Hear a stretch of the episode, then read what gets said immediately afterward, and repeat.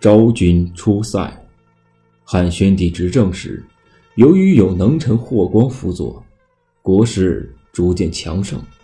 与此相反，匈奴贵族之间争斗不断，国势渐渐衰微。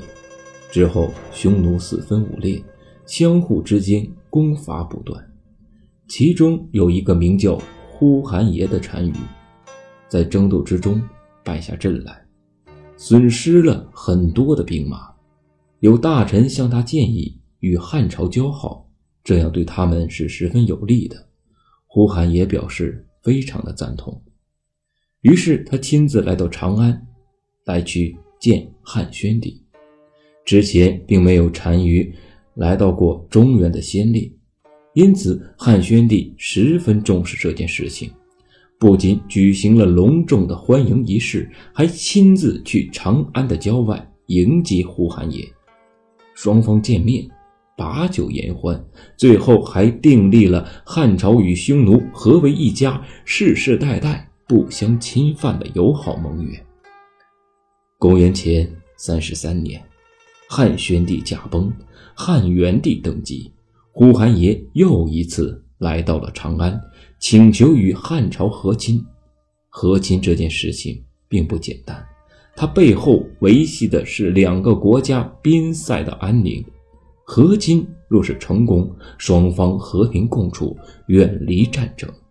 若和亲失败的话，双方又免不了兵戎相见。和亲固然是一件好事，不过汉朝的土地富饶，气候宜人，物产丰富，而匈奴的土地却是一番贫瘠，而气候却是非常的恶劣。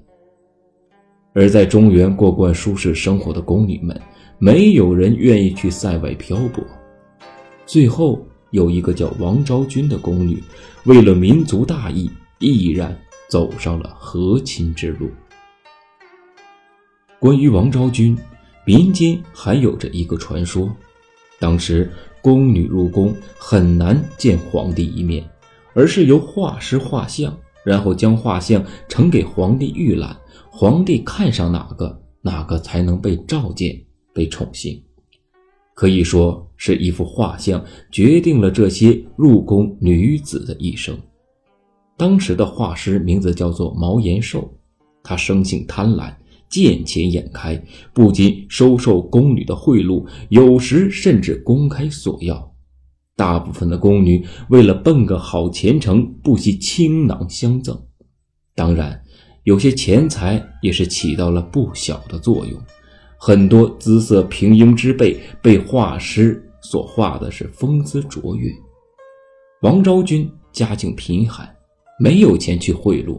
退一步说，即便有钱，生性奇傲的王昭君也未必会随波逐流。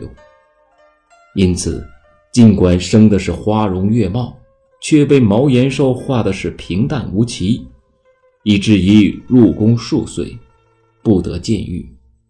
直到后来，王昭君提出和亲之事，汉元帝才见其真容，后悔不已。无奈的是，昭君出塞，已无法改变。呼韩邪单于见王昭君年轻貌美，知书达理，十分的高兴，一再向汉元帝表示谢恩。王昭君离开长安，在双方官员的护卫下。来到了千里之外的匈奴领地，呼韩邪单于十分满意王昭君，并封她为宁虎胭脂，也即是王后的意思，饱含着王昭君带来的和平与安宁的意思。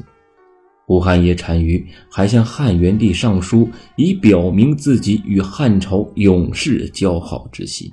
王昭君来到塞外。与匈奴人民相处的是十分融洽，他还将汉朝的纺织、缝衣和农业生产技术交给匈奴的百姓，百姓们非常的爱戴这个从汉朝来的皇后。王昭君为呼韩邪单于诞下一儿两女，这三个孩子长大之后，都为汉朝与匈奴两族的友好贡献了自己的力量。自王昭君和亲后，匈奴和汉朝的和平相处了六十多年，他的历史功绩是值得后人所铭记的。